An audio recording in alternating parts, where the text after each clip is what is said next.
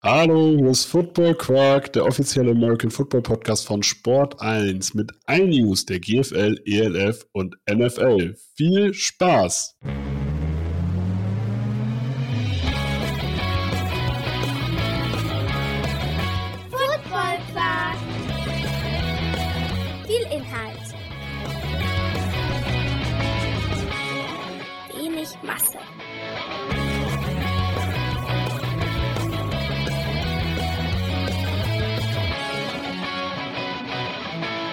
Hallo Philipp, Moin Torben. geht's dir gut? Mir geht's gut, ja. Mir geht's gut. Es ist, es ist richtig, also es ist schon wieder der Technikflug bei Football Quark ausgebrochen. Zur Erklärung, erst hatte Philipp einen Delay und dann bei der nächsten Aufnahme wurde ich einfach angerufen und habe aus irgendwelchen Gründen mein Handy natürlich auf laut gehabt, sodass die ganze Aufnahme auch zerstört war. Und es war auch noch eine Nummer, wo ich rangehen musste, wo ich dann natürlich am Anfang auch so getan habe, als wenn ich die Nummer nicht kannte. um dem Kunden sozusagen zu verdeutlichen, äh, sorry, ja, ist gerade auch schlecht. Sowas machst du also. Manchmal, manchmal mache ich das. So wie das, kennst du das Phänomen, dass man Dinge, wenn man so einen Auftrag bekommt und es dauert für dich zwei Minuten, dass man es aber nicht nach zwei Minuten verschickt, sondern immer mindestens nach zwei Stunden, einfach nur damit der Gegenüber nicht auf die Idee kommt, das würde schnell gehen. Klar, klar. So wird's ja aber auch gemacht. Ich meine, Selbstständige haben auch immer krass viel zu tun. Immer. Also immer. 24-7. Dass, dass das hier nochmal klargestellt wird, ne? Das ist Fakt. Ja, es ist Fakt. Fakt. Also, Wenn wir sagen, wenn wir als Selbstständige sagen, wir haben super viel zu tun, dann ist das auch immer die Wahrheit, die absolute Wahrheit. ja, ich kenne auch keinen Selbstständigen, der jemals gesagt hat, nö, nö, ich habe gerade Zeit. Das ist auch tatsächlich, also es ist tatsächlich so, wo ich ja natürlich, da, also ich habe tatsächlich viel zu tun. Ich bin die Ausnahme, ich habe tatsächlich immer viel zu tun. Ich So. bin auch hierher gehechtet, sag ich dir ganz ehrlich. Also wir brauchen jetzt, also ja, ich glaube, momentan hast du immer ein bisschen mehr zu tun als ich, aber heute war auf jeden Fall ein Tag, an dem ich auch echt ähm, mich sputen musste. Heute- wir sind ja sogar später gestartet heute. Heute hatte ich, heute hatte ich auch zwei Termine. Oh, wow.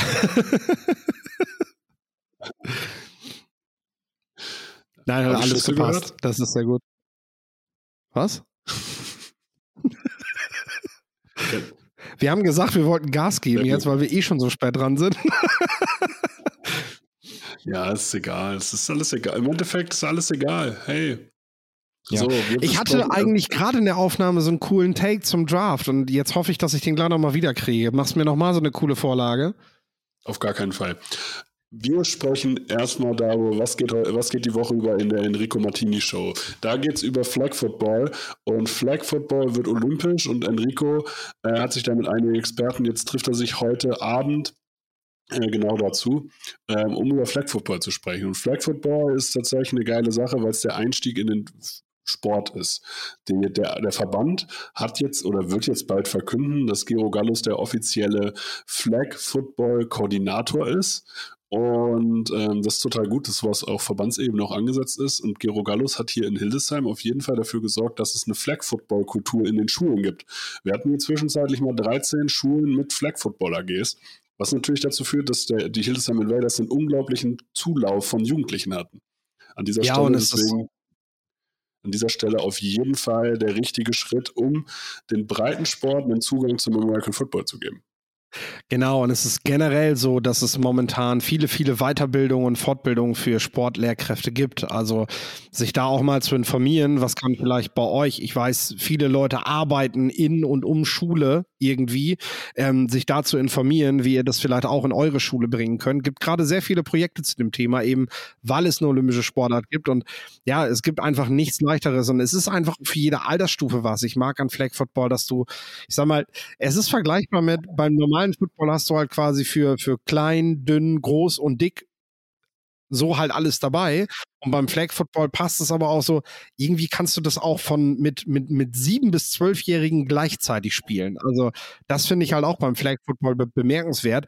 Du musst im Jugendbereich gar nicht diese Abstufungen machen, wie du es oft in anderen Sportarten hast.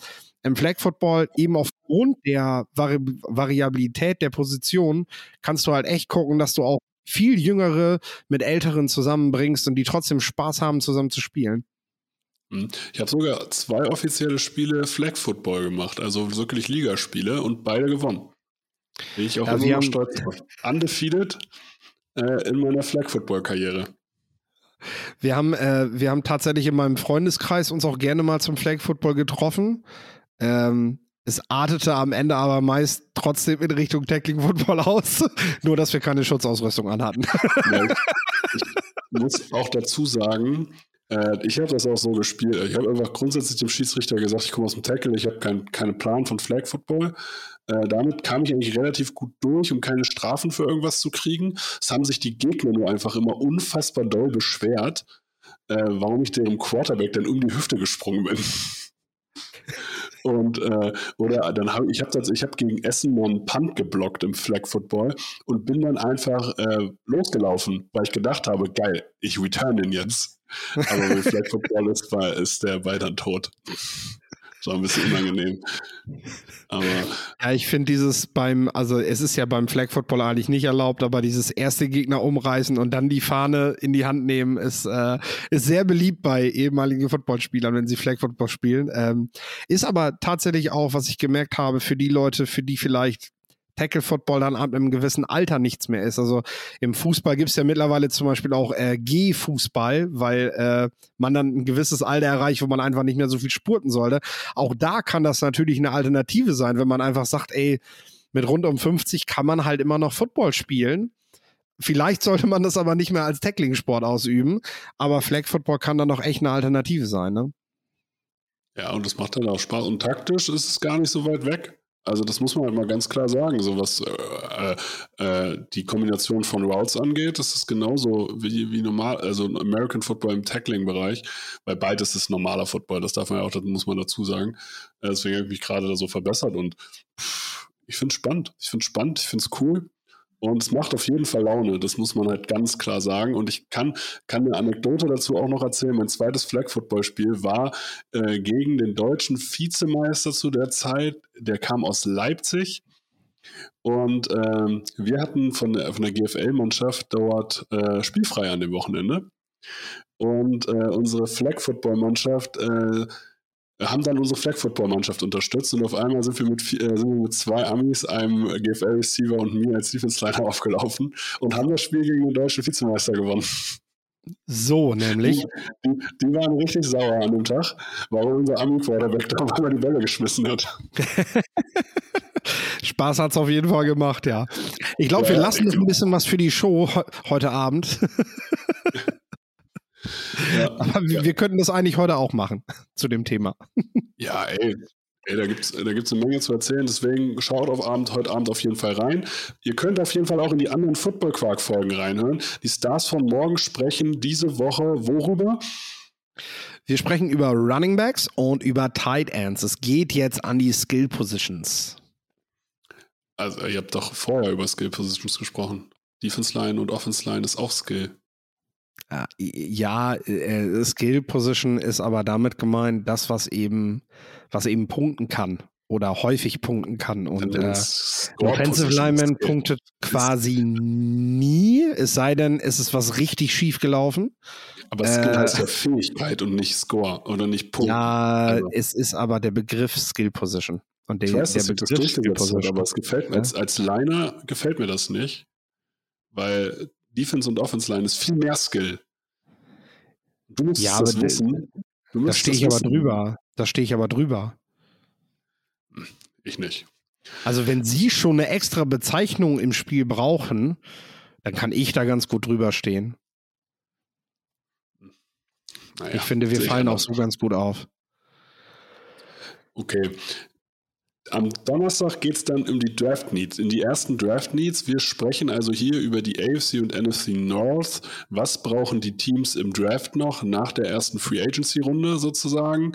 Ähm, weil wir gucken ja von, bei den Stars von morgen, gucken wir ja sozusagen aus Positionssicht, äh, was ist aus der jeweiligen Position ein interessantes Prospect. Und dann am, äh, jetzt immer Donnerstag bei den Draft Needs gucken wir aus Teamsicht, welcher, welche Needs sind überhaupt noch bei den jeweiligen Teams vorhanden und welcher Spieler würde dann potenziell auch zu passen.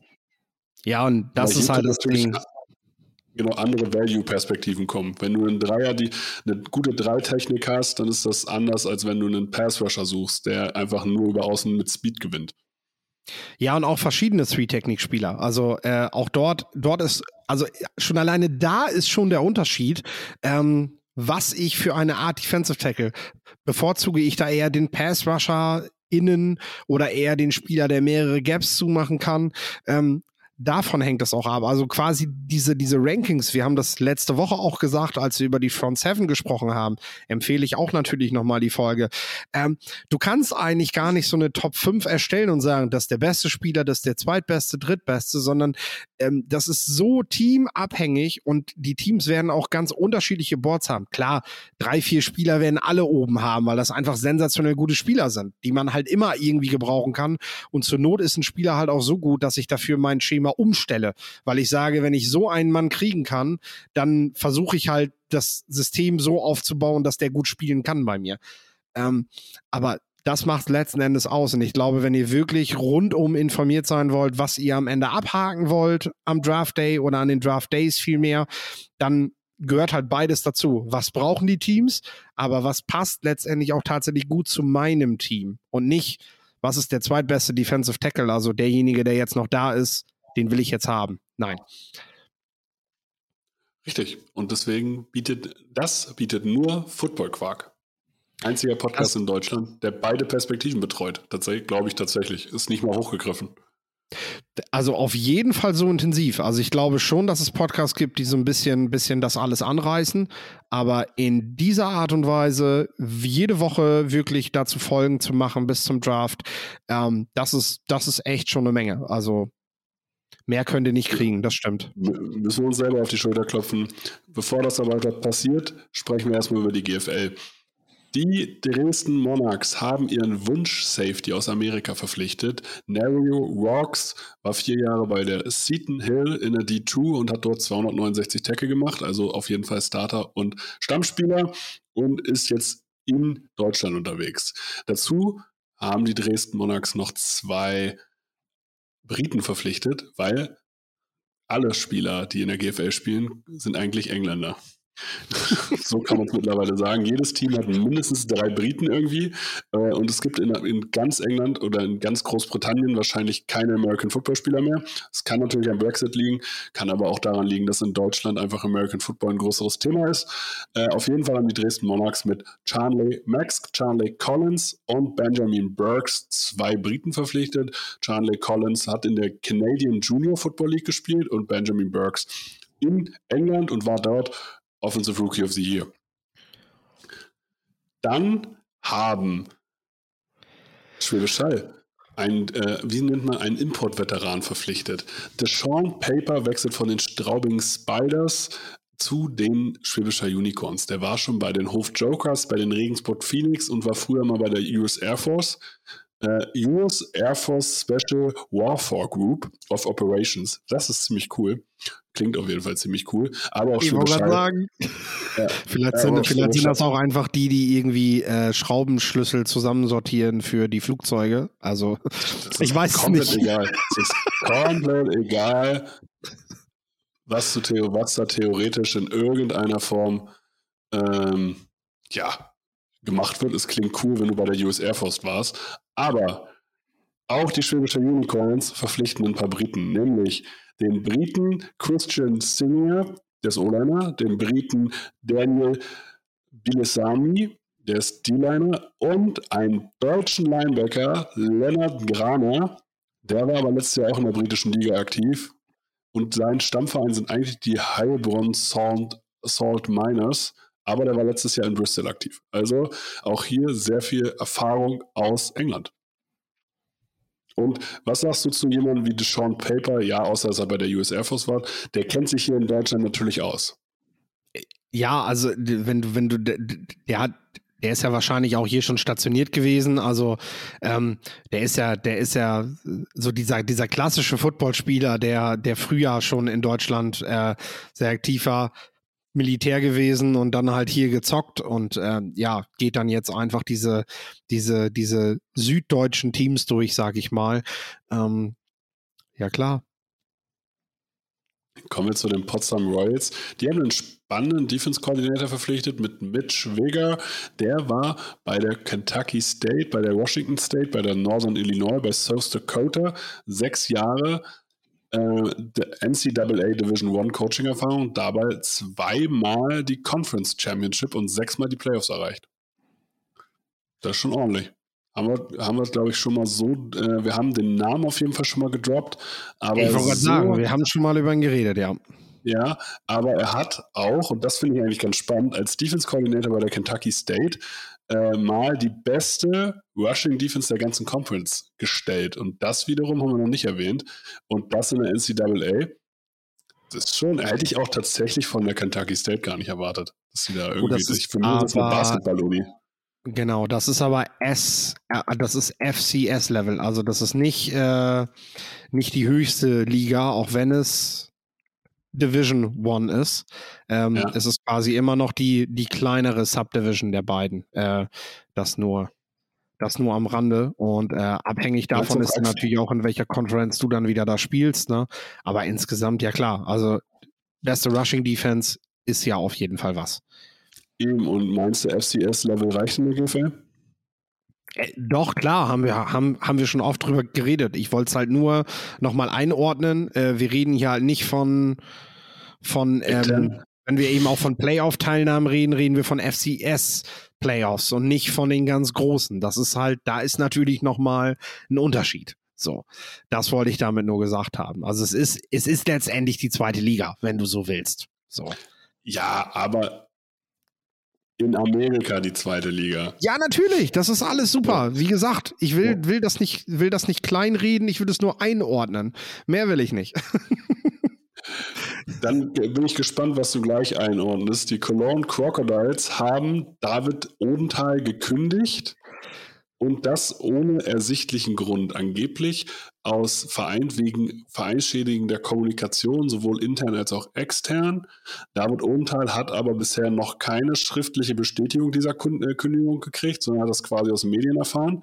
Dann wurden natürlich gleich die äh, Gerüchte laut, dass Khalil Carter von den Centurions einfach jetzt bei den Crocodiles unterschreibt. Das passiert aber nicht, sondern es wird Martin Hanselmann. Martin Hanselmann, ein renommierter Top-Coach, ein, einer der namhaftesten deutschen Coaches, wahrscheinlich der namhafteste deutsche Coach, der auf dem Markt war, übernimmt die Cologne Crocodiles. Der war unter anderem schon mal sehr erfolgreich bei den Düsseldorf Panthers, genau in der Region, hat sehr viele auch Jugendcamps weiterhin veranstaltet, gerade mit seiner Academy da Richtung äh, um Würzburg rum. Ähm, ich weiß aber aus Coaching-Crew-Kreisen der Crocodiles, dass das auf sehr, sehr viel Unverständnis gerade stößt und dass eigentlich quasi der komplette Coaching-Staff zurückgetreten ist. Also, was sagst, wir was sagst ja, du dazu? So. Ja, wir haben es wir haben's ja äh, von Anfang an mitverfolgt und auch darüber berichtet, dass bei den Crocodiles ähm, es ja diesen Aufstand gegeben hat. Also es haben sich ja eigentlich alle schon zurückgezogen. Ähm, also dann hat man sich ja nochmal geeinigt, man hat sich nochmal zusammengesetzt und Wege gefunden, weil man festgestellt hat, das Budget verteilt sich doch anders und es gibt noch ein bisschen mehr Geld und so weiter und damit quasi das Staff wieder, ja, wieder auf Linie gebracht für die Saisonvorbereitung ich sag mal so, äh, zwischen den Zeilen liest man jetzt, dass man dann in der, in der Zwischenzeit trotzdem nach einem Nachfolger gesucht hat, weil, äh, weil man das nicht auf sich sitzen lassen wollte, was dort in den letzten Monaten vorgefallen ist. Ähm, weil es gab quasi eine Meuterei, wenn du so willst. Und ähm, als Captain, also als Vorstand, ähm, musst du, musst du dir halt überlegen, und wir haben das damals auch, auch gesagt, wie viel, wie viel Macht willst du deinem Coaching-Staff gegen? Geben gegenüber deinem deinem Vorstand eben.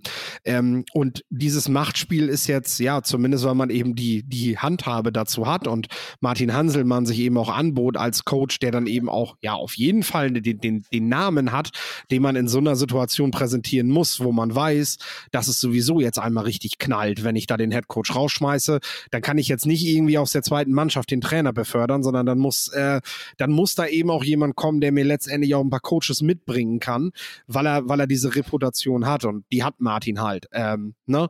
er, ist, äh, er ist auf jeden Fall ein angesehener Coach hier in Deutschland, der ja in der ELF nicht unbedingt Fuß gefasst hat jetzt. Das hat für ihn nicht funktioniert mit der Stuttgart Search, aber er hat ja vorher bei den Scorpions über Jahre einen guten Job gemacht und äh, das, das das, das haben die Crocodiles sich vielleicht auch gedacht, wenn, wenn man jetzt schon so einen kriegen kann, dann kann man dann vielleicht auch diesen Schritt gehen und sagen, äh, nee, wir lassen uns das doch nicht gefallen, äh, dass ihr hier ähm, zum Boykott aufruft. Und ja, äh, wahrscheinlich werden sich jetzt entweder die, die Co-Trainer mit wieder einreihen und verstehen, dass sie nicht am längeren Hebel sitzen, äh, oder sie werden auch das Team verlassen, weil sie merken, ähm, ja, mit dieser Haltung, das wird der Vorstand nicht tolerieren.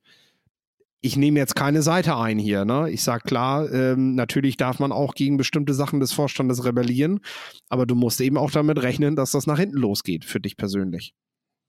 Klar, und das ist vielleicht in dem Moment passiert. Ich bin gespannt. David Odenthal hat sich öffentlich dazu noch nicht geäußert.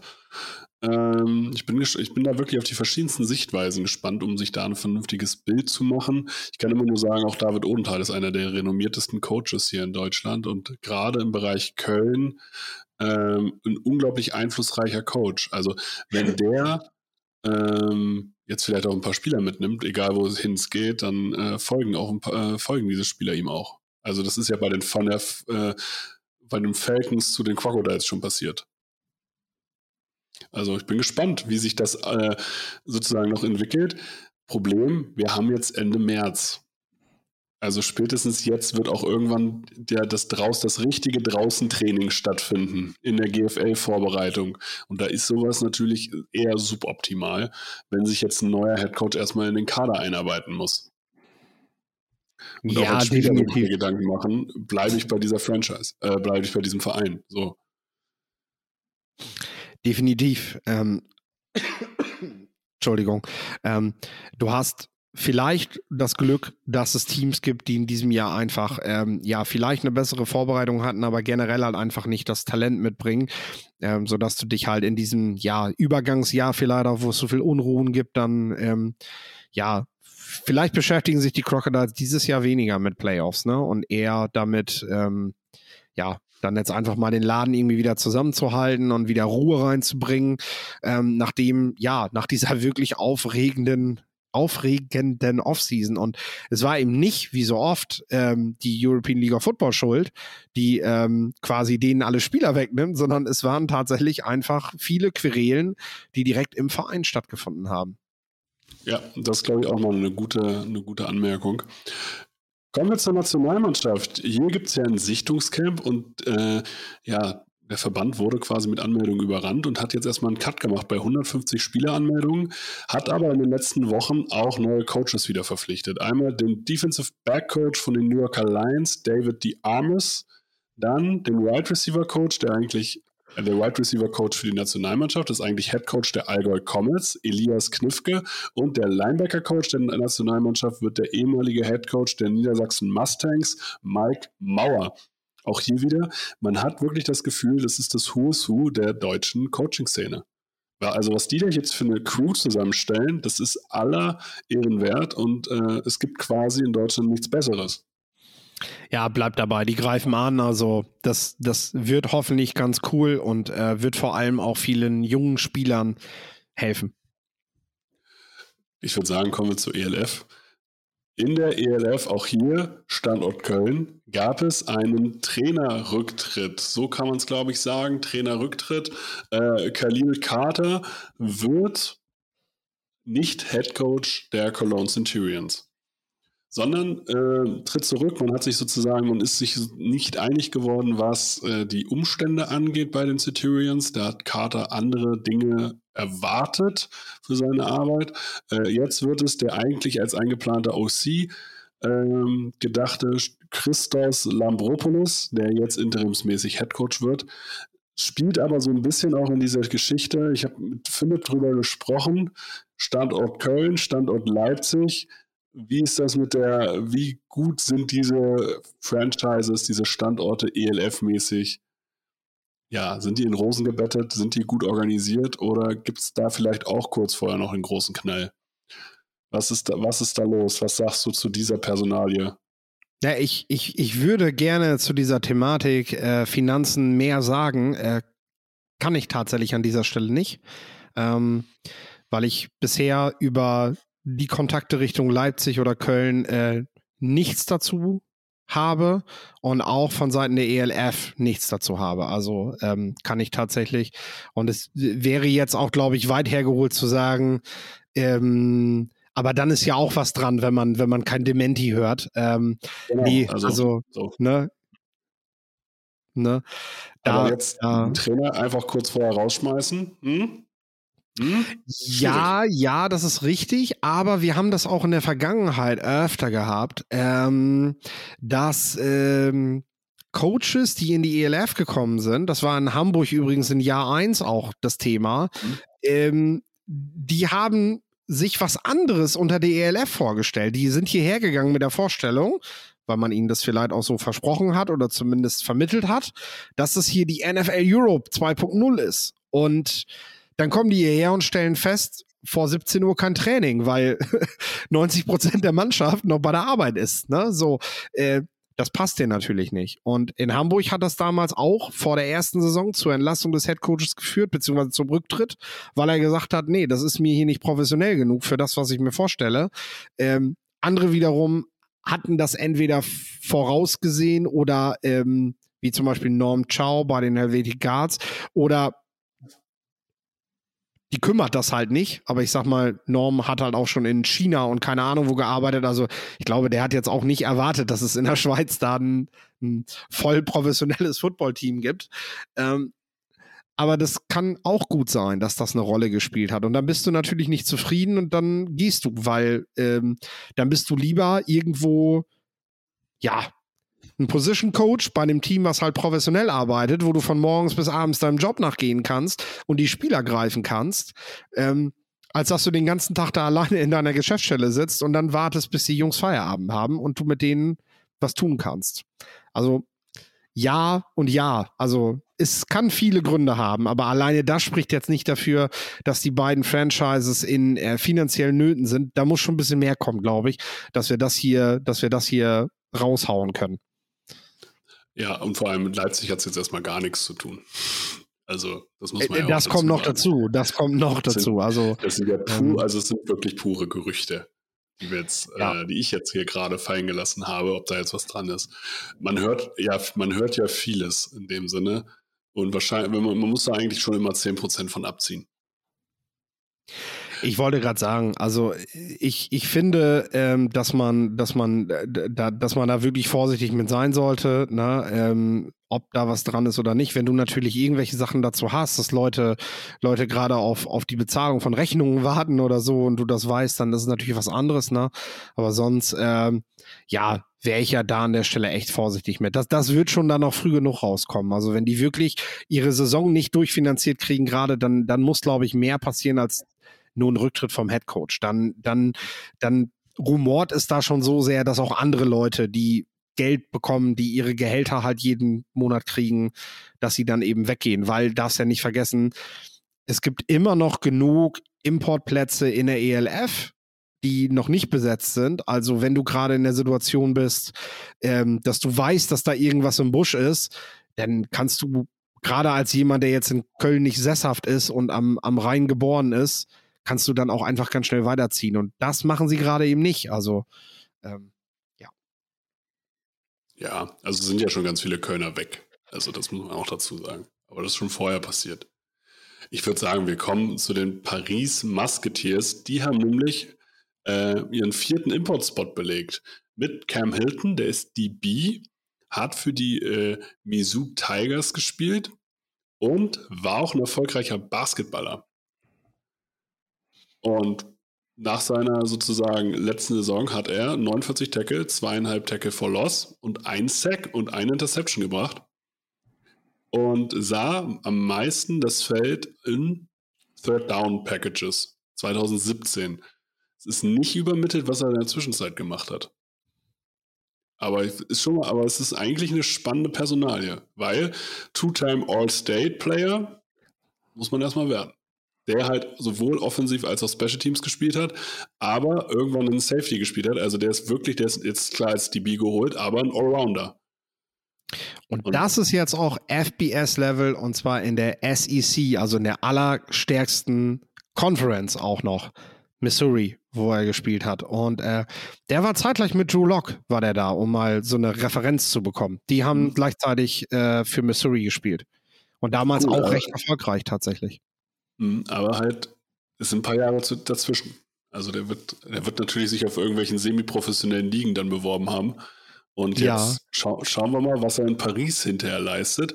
Unter dem OC äh, Adam Clark. Und der war von 17 bis 21 Head Coach der Milton High School Eagles und hat hier einen Rekord von 74 zu 74 Siegen zu 24 Niederlagen hingelegt und sie zu einer zur ersten State Championship geführt. Finde ich eine spannende Personalie, ehrlich gesagt. Wo du das gerade sagst, dass das, ähm, ja, der sich vielleicht irgendwie anders fit gehalten hat, fällt mir gerade ein, es sind keine ELF-News und es passt aber auch noch nicht so richtig in die NFL, weil er da noch keinen Platz hat. Aber DJ Fluker wird beim Pro Day von, von den Alabama Crimson Tide mitmachen mit 32 Jahren. Hat 2020 das erste Mal auf dem, äh, das letzte Mal auf dem Footballfeld gestanden. Ähm, zeigt sich jetzt in Good Shape und will, will halt jetzt auch nochmal wieder angreifen. Ähm, ne, hat sich also jetzt richtig hart darauf vorbereitet. Da bin ich mal gespannt, was da noch kommt. Wollte ich nur mal eben so einwerfen. Ja, ich habe Bilder ja, ja. Ist eine Maschine. Schön eingeölt, ne? So. ja. war schon war schon cool. Ich meine, ja, ich meine, früherer First Round Pick, ne, war war hoch gehandelt. Äh, vielleicht mittlerweile dann äh, ja mit 32 nicht mehr nicht mehr so mobil, wie er das damals gewesen ist, sowieso eher einer der schwereren Jungs, aber ja, äh, zeigt doch, zeigt doch, dass, dass man, dass man doch auch, wenn man ein paar Jahre nicht gespielt hat, da noch mal wieder angreifen möchte. Und äh, Philipp möchte ihn auch gleich in der ELF unterbringen, falls da nichts wird. Nein, ich wollte auf jeden Fall sagen, wenn wir, wenn wir noch einmal kurz über Cam Hilton dann reden, ich finde die Motivation dahinter sehr interessant. Also inwiefern hat er aktiv überhaupt Football gespielt die letzten Jahre? Und dann nach Paris zu gehen, um dort dann nochmal quasi seine, um, um dort nochmal wieder Football zu spielen. Das finde ich halt interessant. Also was motiviert dich dazu? Abgesehen davon, dass du vielleicht mal, dass du vielleicht mal nach nach Europa willst und äh, Paris dann sicherlich kein schlechter Wohnort ist dafür. Also das finde ich halt das Spannende, ähm, wenn du 2018 aus dem College kommst, nicht gedraftet wirst äh, und dann ja irgendwie vier Jahre von der Bildfläche verschwindest, auch während Corona und so dazwischen ist. Und jetzt bist du wieder da und fängst dann aber nicht irgendwie in der XFL oder so an, wie halt andere, die nochmal wieder Bock haben, sondern ja, du gehst halt erstmal nach Europa. Das, Finde ich interessant. Ja, aber kann, kann ein spannender Weg sein. vielleicht führt ja dann der Weg auch wieder in die XFL. So, so kann es ja auch funktionieren. Ich würde sagen, wir kommen zur NFL. Und hier, bevor wir zu den Free Agency News kommen, hat einer meiner Lieblingsspieler retired. Dante Hightower spielt offiziell ab jetzt kein NFL-Football mehr und das finde ich sehr, sehr traurig. Jahrelang bei den New England Patriots äh, Mittellinebacker gewesen, auch ein klassischer Mittellinebacker, aber jemand, der gerade in den großen Spielen richtig abgeliefert hat. Nicht nur als Mittellinebacker, auch als, als Edge Rusher. Ich erinnere mich an das große Comeback gegen die ähm, Atlanta Falcons, äh, wo Dante Hightower in der zweiten Halbzeit einfach das Spiel übernommen hat.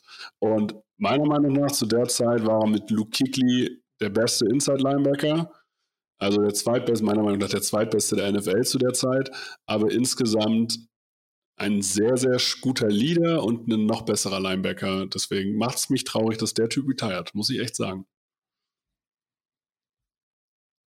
Philipp nickt einfach nur.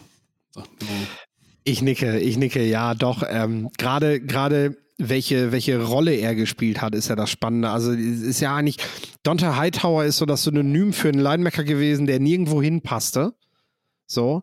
Ähm, also, wo, wo sicherlich viele im Vorfeld gesagt hätten, ja, was soll ich denn jetzt mit dem? Für einen, für einen richtigen Edge-Defender äh, haut nicht hin und für einen richtigen Aufbau-Linebacker ist er mir nicht unbedingt beweglich genug, so in der Rückwärtsbewegung, äh, ne, äh, ne, ne, in der Pass-Coverage. Und äh, Bill Belichick hat, hat mit ihm gemeinsam nicht nur, nicht nur eine Rolle gefunden, in der er vernünftig spielen kann, sondern in der er, ja, in der er so eine große Karriere feiern kann. Also der nächste, der zumindest, ich sag mal so, in der Riege der Hall of Fame-Kandidaten, die wir dieses Jahr haben, würde er sich sicherlich dann erstmal äh, damit begnügen müssen, dass er, dass er nicht in der ersten Runde direkt mit reinkommt. Äh, da, da sind dann vielleicht noch mal größere Namen dabei, aber auf jeden Fall jemand, den wir öfter noch mal in diesen Ranking-Listen sehen werden, wenn es darum geht, wer darf denn dann dieses Jahr reinkommen? Also äh, sicherlich ein Linebacker, der sich einen Namen gemacht hat und äh, den, den viele in dieser Generation NFL-Fans auch in Deutschland, äh, die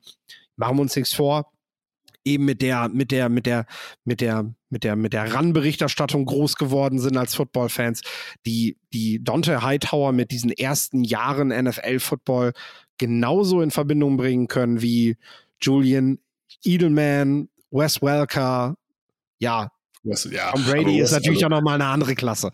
Ja, aber Wes Welker, also nee, also RAN-Berichterstattung hat nach Wes Welker angefangen. Also ja, zehn Jahre, aber Julian Edelman gebe ich dir, aber Wes Welker hat schon da, also die Prime von Wes Welker. Ja, gut, die Prime, ja, die Prime, ja, da gebe ich dir recht. Da bin ich, bin ich selber tatsächlich in meinem Tonus, weil ich bin äh, seit, ja. ja. seit 2005, 2006 ungefähr gucke ich Football. Ähm, das ja, war dann vielleicht eher so einer von meinen, mit denen ich groß geworden ja, bin. Genau. Und dann also die Berichterstattung hat im ersten Jahr, äh, war 2013, 13, ja. 14 so in dem Ding und West Welker war da gerade bei den Denver Broncos und da schon nicht mehr relevant. So um das hier mal runterzubrechen. Auf also jeden Fall hatte er nicht mehr die Klasse. Nicht relevant würde ich nicht sagen, aber ich gebe dir recht, da habe ich tatsächlich. Also, ja. Der war bei weitem nicht mehr so gut. Nein, nein. Äh, also und damit, das war ja auch ein Zeichen, weil die Patriots damals gesagt haben, okay, wir setzen auf Edelman. Weil die, die haben dieselbe Position gespielt. Ja, klar klar. Also ich, ich hatte ihn tatsächlich in, in, das war meine, meine Verbindung, die ich habe, weil Dante Hightower auch so ein Spieler ist, mit dem, der, der hat einen jetzt einmal eine ganze Zeit lang begleitet und das ist jemand gewesen, den man auch immer wahrgenommen hat. Also äh, der auf jeden Fall, ja, seinen Fußabdruck da hinterlassen hat. Das wollte ich damit ja, sagen. Das, das ist Fakt. Apropos Fußabdruck hinterlassen, ich würde sagen, wir kommen zu den Free Agency. Wir haben ja noch ein bisschen was abzuarbeiten. Wie wollen wir es machen? Nach unserem ersten Update ist ein bisschen Zeit vergangen. Ja, also ich sage ganz ehrlich, äh, das erste ist, was ich jedem ans Herz legen kann, wenn ihr genau wissen wollt, welche Spieler zu eurem Team für welches Geld gegangen sind, dann geht ihr einfach mal auf touchdown24.de. Das haue ich jetzt einfach so raus, weil ich, äh, weil ich. Unbezahlte Werbung. Ja, das gibt ja gibt ja nichts, wenn die Leute da auf die Homepage gehen. und äh, äh, dort ähm, ist, ist äh, minutiös von, ähm, von einem guten Kollegen von mir ist äh, alles zusammengeschrieben worden, was bei welchem Team äh, für welches Geld gelandet ist. Also ähm, da könnt ihr quasi auf eure Mannschaft, auf eure Franchise scrollen und dann könnt ihr genau nachgucken, welcher Vertrag wurde verlängert und welche Spieler wurden, wurden äh, neu verpflichtet. Das schon mal direkt als erstes, damit wir jetzt nicht auf jedes kleine Free Agent Signing eingehen müssen? Oder wollen wir über Curry Blessing Game bei den Chicago Bears reden, dass sie ihrem Fullback nochmal einen längeren Vertrag gegeben haben, nachdem sie das jetzt ein Jahr mit ihm, probiert haben? Ich glaube nicht. ich, ich, glaube nicht, aber wer ist denn, wir können es ja mal, ja mal anders aufdrehen. Ähm, wer ist denn dein Gewinner oder deine zwei Gewinner der Free Agency? Wo du sagst, hey, die haben einen guten Job gemacht. Wenn du die Frage gerade im Kopf hast, ne? Und ich jetzt nicht einfach auf den blassen Dunst was raushauen will. Ja, einfach, wenn man keine Ahnung hat, einfach die Frage zurückgeben. Sehr gut. Es, es, ey, das ist jetzt ey, Gewinner der Free Agency. Also Gewinner der das Free Agency schwer. sind für mich. Es ist tatsächlich dieses Jahr schwer, finde ich. Also, weil es gibt für alles Argumente und Gegenargumente. Also. Ähm, das erste, was ich auf jeden Fall sagen würde, ohne jetzt ein Team zu nennen, Gewinner der Free Agency sind die, die nicht sinnlos das Geld verteilt haben, die nicht sinnlos das Geld verteilt haben, weil dieser Free Agent Jahrgang war unterm Strich, wie fast jedes Jahr, kein besonderer. Also ähm, Gewinner sind Teams, die entschieden haben, Wide Receiver nicht zu teuer zu bezahlen.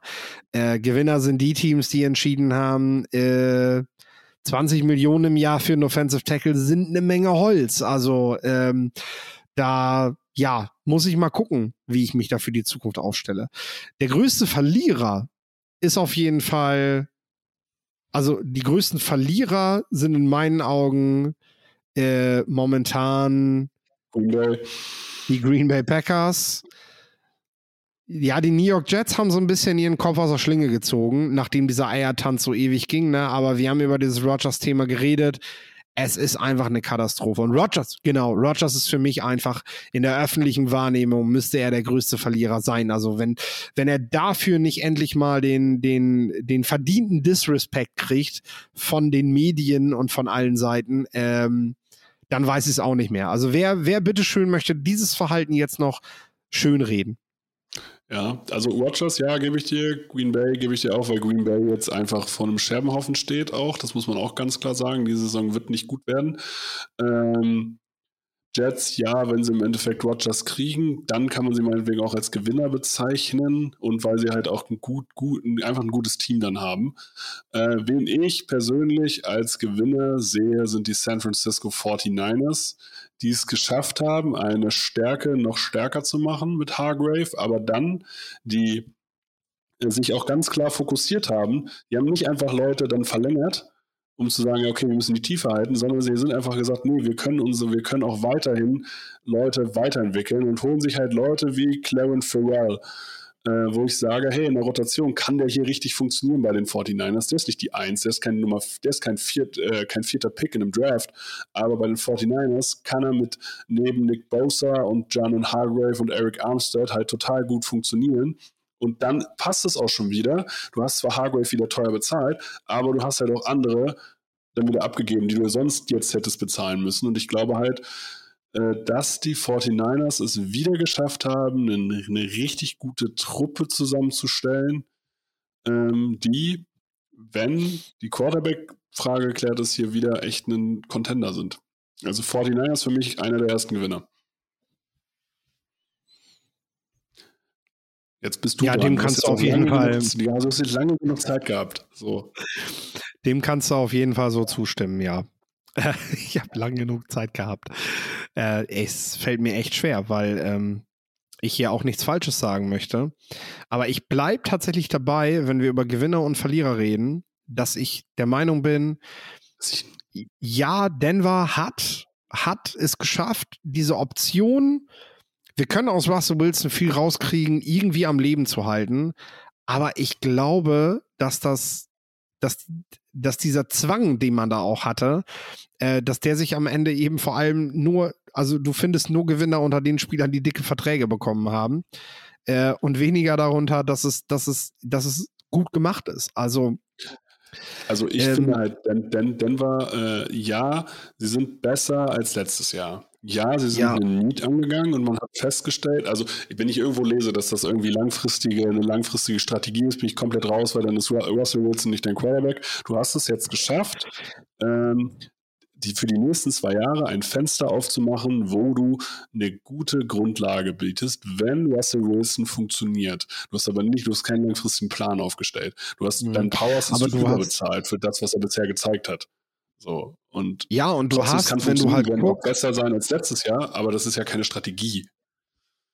Du hast, du hast drei Jahresvertrag Zach Allen, fünf Jahresvertrag Mike McGlinchey, vier Jahresvertrag Ben Powers. Du musst ja so weit gehen. Jetzt bezahlst du Russell Wilson ja auch noch. Ähm, du kannst jetzt ruhig gut draften. Was bringt dir das in vier Jahren? So, weil Ja. du wirst kaum noch Geld haben, um denen, um denen was zu geben. Die guten Jungs, die du jetzt holst, äh, der, also du, du kannst jetzt in zwei Jahren viel schaffen, aber das ist wirklich do or die und das ist wirklich kritisch, weil ich finde, ganz ehrlich, wenn wir, wenn wir von zwei Jahren rechnen und kurz gedacht, da müssen wir ja nicht Vergleiche anstellen mit regulären Free Agencies, sondern da müssen wir Vergleiche anstellen zu dem, was die LA Rams vor drei Jahren veranstaltet haben, was die LA Chargers letztes Jahr gemacht haben. Und dann, dann ist das ziemlich arm, was, was die Broncos gemacht haben, weil dann, dann fehlt mir echt der große Name, der dann irgendwie, also, also dann, dann hol nicht Mike McGlinchey auf Right Tackle. Dann, dann muss der Name Schillander sein. Und dann, dann, dann brauchst du vielleicht auch den, den besten Off-Ball-Linebacker im Draft oder dann musst du den besten Defensive Tackle holen. Und das ist mir so, ja, das ist jetzt alles schön und gut, ne? Aber für diesen All-In-Move, wenn man so will, den man jetzt gegangen ist, für zwei Jahre alles irgendwie reinzuballern, äh, sind das, sind das einfach keine großen Leute, die jetzt geholt wurden. Ähm, da, da haben die Rams zum Beispiel vor drei Jahren haben die ganz anders reingeledert, ne? Ja, aber, aber, man muss sagen, Sean Payton wird daraus eine gute Offense machen. Da bin ich von überzeugt. Aber ich habe noch einen Gewinner, bevor wir jetzt über die Denver Broncos haten. Die Detroit Lions haben für mich einen richtig guten Job gemacht. Die, haben's, die haben Gardner Johnson äh, verpflichtet, richtig günstig. Also wirklich einen, Safe, einen guten Safety für viereinhalb Millionen garantiert, maximal acht, finde ich richtig gut. Sie haben zwei solide Corners geholt mit Cam Sutton und Emmanuel Mosley. Das gefällt mir gut. Sie haben mit Running Back David Montgomery jetzt die neben Swift nochmal eine Alternative geholt. Gefällt mir richtig gut. Und sie haben da und sie haben mit Graham Glasgow auch nochmal äh, einen Guard, den sie selber gedraftet haben, zurückgeholt. Ich habe das Gefühl, die haben einen Plan. Ich habe das Gefühl, da wächst was zusammen. Ähm, und die sind jetzt sozusagen den Need Secondary angegangen, haben sie solide gelöst. Sie haben die Offensive Line verstärkt. Sie haben sich doch mal ihr, ihr Running Back Korb nochmal verstärkt. Ey, wenn die, wenn die noch einen Receiver holen, einen richtigen Wideout, haben die eine richtig gute Truppe zusammen. Das gefällt mir. Die Lions. Und kein bezahlt. Genau, genau, das ist nämlich der Punkt. Das ist der wichtigste Punkt von allem. Die Lions bauen sich über den Draft auf. Was sie seit, seit seit ihr neuer Headcoach da ist, fahren sie das eisern. Sie bauen ihr Team über den Draft auf, über junge Talente. Um sich aber nicht in die Situation zu bringen, bestimmte junge Talente zu holen, frischen sie ihren Kader mit, mit gestandenen Veteranen auf, die einfach solide sind in dem, was sie machen. Da ist jetzt ja auch kein, kein großer Star dabei, aber mit David Montgomery auf Running Back weißt du, dass du auf jeden Fall erstmal was hast. Also, äh, dass du dir, dass du dir darum keine Sorgen machen musst. Aber du kannst dich natürlich mit, mit, mit, mit jungem Blut, sag ich mal, nochmal verstärken. Auf Cornerback ist dasselbe. Cam Sutton ist kein, ist kein Starspieler in dieser Liga, aber der wird auch nicht so bezahlt. Ähm, das ist das, was Detroit seit, seit den letzten Jahren eisern verfolgt. Und ich glaube, dass Detroit auch jetzt in der Situation ist, wo sie nicht mehr so, so in die Breite draften müssen, weil der Kader mittlerweile so breit aufgestellt ist. Und für mich sei jetzt mal so, äh, ähm, ey, ganz ehrlich, ähm, warum, warum soll Detroit nicht auch auf einen Will Anderson gehen per Uptrade oder so zum Beispiel? Haben wir uns doch überhaupt keine Gedanken zugemacht. Wenn da wirklich in den Top 4 vier Quarterbacks gehen, dann, dann ist das auch legitim, dass Detroit sich langsam, langsam danach schielt und sagt, wir holen uns, wir holen uns jetzt den, den krassesten Pass Rush hier ähm, und, und gehen dafür vor, weil wir jetzt die Möglichkeit haben, auch einfach mal sowas, ja, Verrücktes zu machen. Ne? Sicher, exakt genauso. Ansonsten, welche Offseason mir bisher auch richtig gut gefällt, ist die der Dallas Cowboys. Die haben einmal Ezekiel Elliott sind sie losgeworden, dann haben sie Tony Pollard per Franchise-Tag gehalten, das heißt, sie haben nicht nochmal den Fehler gemacht, sich langfristig an den Running Back zu halten, äh, zu binden. Sie haben St äh, Stephon Gilmore als Nummer 2 Cornerback geholt, was ich gut finde, was eigentlich krass ist. Äh, sie haben Leighton Vander Esch gehalten und haben jetzt mit für den 5. und 6. Runden Pick noch Brandon Cooks als Nummer 2 gekriegt, der jetzt ein Wide right Receiver Duo mit CD Lamb bildet. Und ich glaube auch sehr, sehr gut passt zu CD Lamb. Und ich habe das Gefühl, auch hier investieren die noch, sagen wir mal, eine O-Line so ein bisschen, um ein bisschen Tiefe zu kriegen, weil sie ja da schon arg verletzungsanfällig sind, haben die eine richtig gute Truppe zusammen, weil die Defense ist krass. Und die Offensive, wenn die O-Line jetzt noch Tiefe kriegt, dann sind, dann sind die Dallas Cowboys nächstes Jahr ein Contender. Ja, obwohl ich da natürlich dagegen halten muss. Ähm, in der eigenen Division hat Philly halt seine Hausaufgaben gemacht, ne? Also ähm, der letzte, der diesjährige Super Bowl-Teilnehmer hat, hat, hat eigentlich alles, was wichtig ist, gehalten.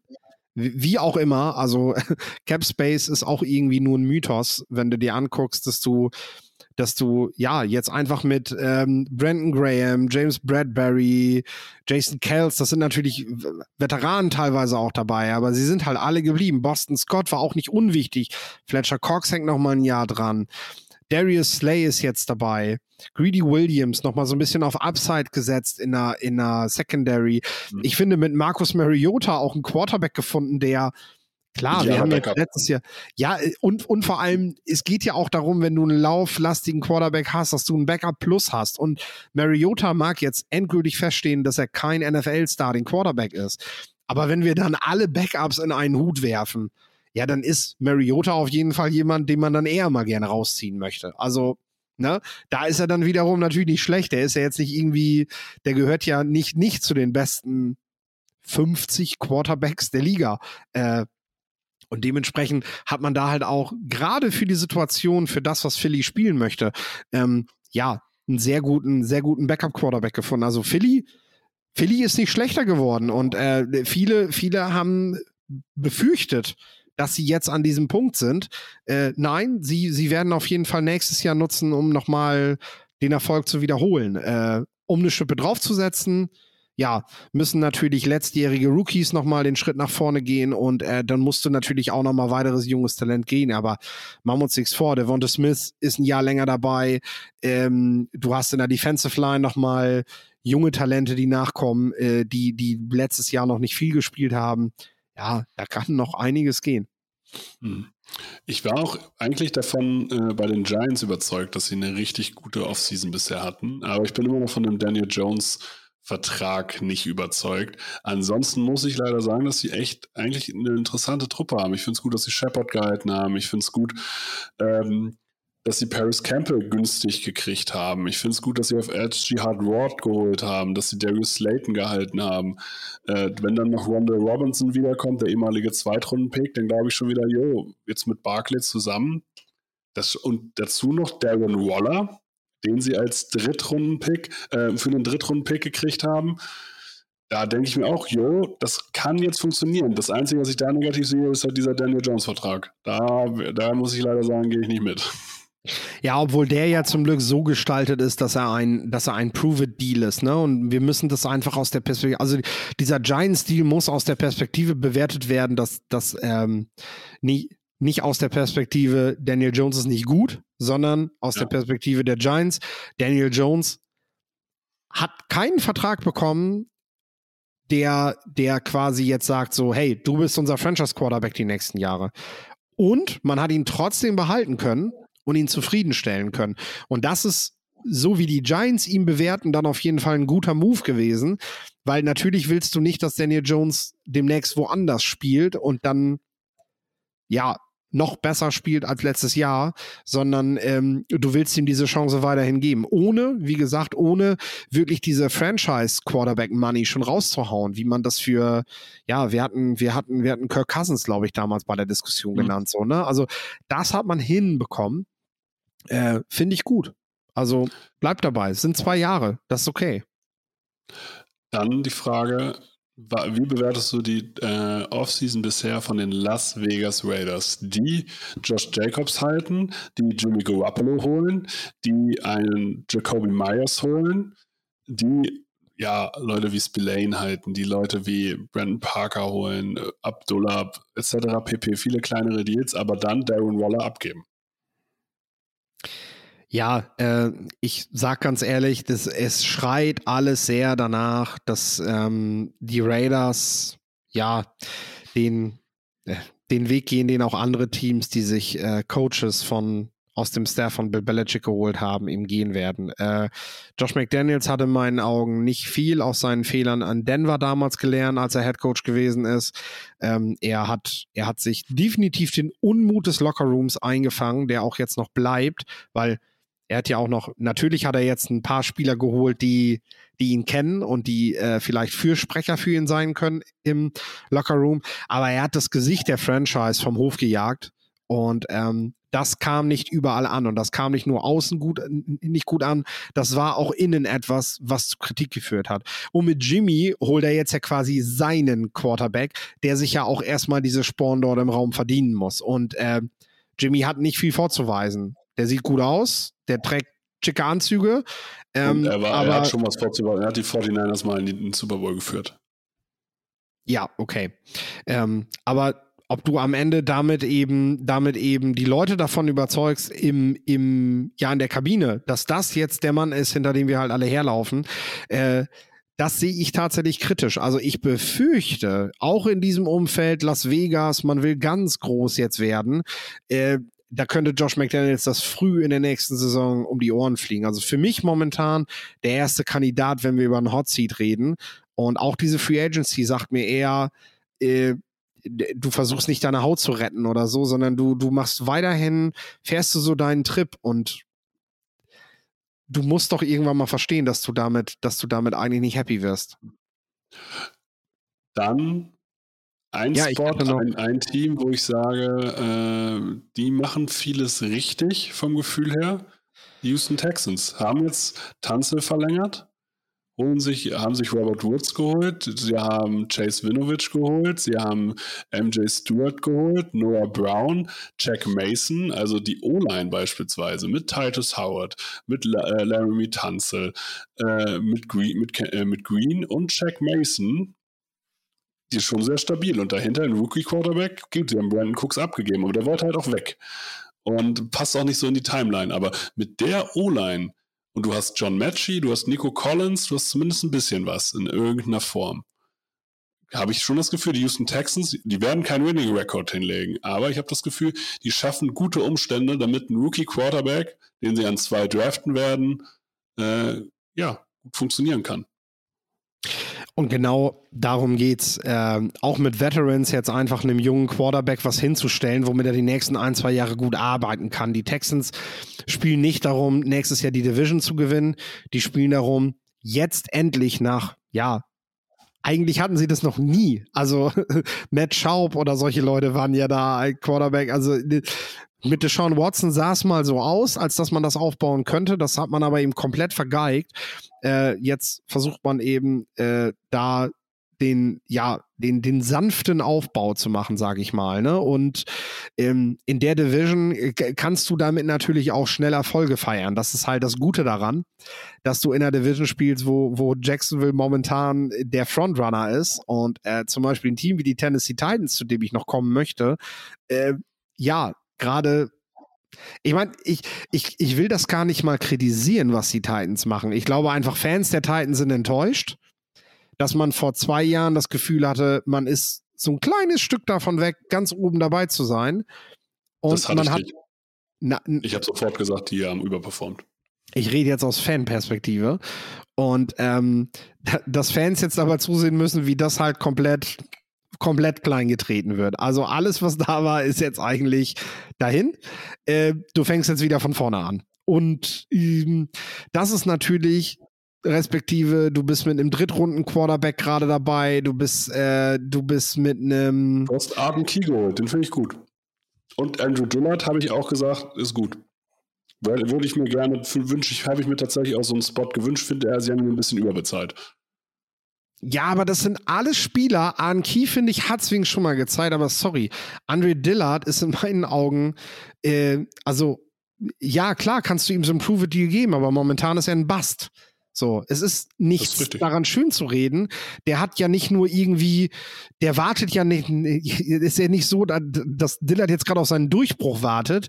Mit Dillard haben sie ja schon versucht, ihn auf Guard zu schieben und überall irgendwo hinzupacken, weil es halt überhaupt nicht funktioniert. Der ist momentan gar nicht, gar nicht wirklich spielfähig. So, und das das ist dann schon zu kritisieren. Ähm, Dillard, wie gesagt, wenn der vierte Runde gedraftet worden wäre und wir dürfen nicht vergessen, bis kurz vorm Draft wurde er auch so bewertet, bis plötzlich ein, zwei Teams den ziemlich cool fanden und dann ist der in den Mockdrafts nach oben geschossen. Ähm, das heißt, die Bewertung des Spielers, wenn man auf Dan Brookler geht oder so, äh, die, die war nie besonders gut. Und das hat sich jetzt eigentlich bestätigt. Wir reden hier nicht von einem Spieler, den man den man, den man vorm Draft ganz groß gefeiert hat die ganze Zeit und der irgendwie Top 3 auf, ähm, Top 3 auf der Position die ganze Zeit gewesen ist und das jetzt irgendwie nicht erfüllt, sondern eigentlich haben alle, die sich mit Scouting beschäftigen, bis auf vielleicht ein oder zwei Teams gesagt, der ist nicht gut. Und das bestätigt sich gerade. Also ich glaube, wenn er in vierte Runde gedraftet worden wäre, hätte er diesen Vertrag nicht annähernd bekommen, dann wäre die Frage, ob Andrew Dillard überhaupt noch in der NFL wäre. Ich bin gespannt. Ich bin wirklich gespannt, wie er sich hier durchsetzen wird. Ähm, was sagst du zu Deals von den Seattle Seahawks, die mit Julian Love und Devin Bush Leute geholt haben. Drew Love feiere ich. Devin Bush habe ich auch gefeiert, muss aber sagen, bei den Steelers war er jetzt nicht unfassbar gut, sondern maximal okay. Ja, teilweise ein paar teure Entscheidungen getroffen, sage ich mal, ne? Ähm, wo du, wo du mit German Jones zum Beispiel, ne, wo du echt ins Geld gehst. Was mich zum Beispiel wundert, ist, dass, dass ein Spieler wie Puna Ford, glaube ich, immer noch keinen neuen Vertrag hat irgendwo. Ähm, ich will das noch einmal kurz recherchieren, weil ich, weil ich mich wirklich wundere darüber. Ja, tatsächlich ähm, ist es so, dass er, dass er noch nirgendwo untergekommen ist und Drummond Jones halt richtig Kohle kriegt schon. Ähm, ja, die Seahawks haben, haben die Seahawks versuchen sich treu zu bleiben, sagen wir mal so. Äh, die haben ein sehr eigenwilliges Spielsystem, auch mit ihren beiden äußeren Receivern, die so, ja, die so spielen, wie sie halt spielen. Äh, das, das kannst du tatsächlich erst bewerten, wenn du es nachher auf dem Feld siehst. Also ich bin vorsichtig, die Seahawks abzuschreiben, äh, nach dem, was ich wir letztes Jahr gesehen ja. haben. Weil ähm, Pete Carroll hat allen gesagt, äh, schreibt mich nicht ab. Also, ne, hört auf damit so über mich zu haten, weil äh, ihr habt keine Ahnung, wir machen hier weiter einen guten Job. Und ich sag mal so, es hat, es hat Hand und Fuß. Also es passt zu dem, was die Seahawks seit, seit Jahren eigentlich machen. Und äh, wenn man das schon immer doof fand, dann ist das auch jetzt doof. Und wenn das aber nicht der Fall ist, äh, dann kann man sagen, dann äh, ja, dann haben sie eine gute Free Agency gehabt bis jetzt. Ich würde sagen, damit haben wir einen ganz guten Einblick jetzt erstmal in die Woche gegeben. Wenn euch diese Folgen gefallen, dann liked uns auf allen möglichen Social Media Kanälen, bewertet uns äh, auf allen Podcast-Playern und das letzte Wort hat wie immer Philipp. Ja, macht's gut. Bis morgen zur nächsten Draft-Folge.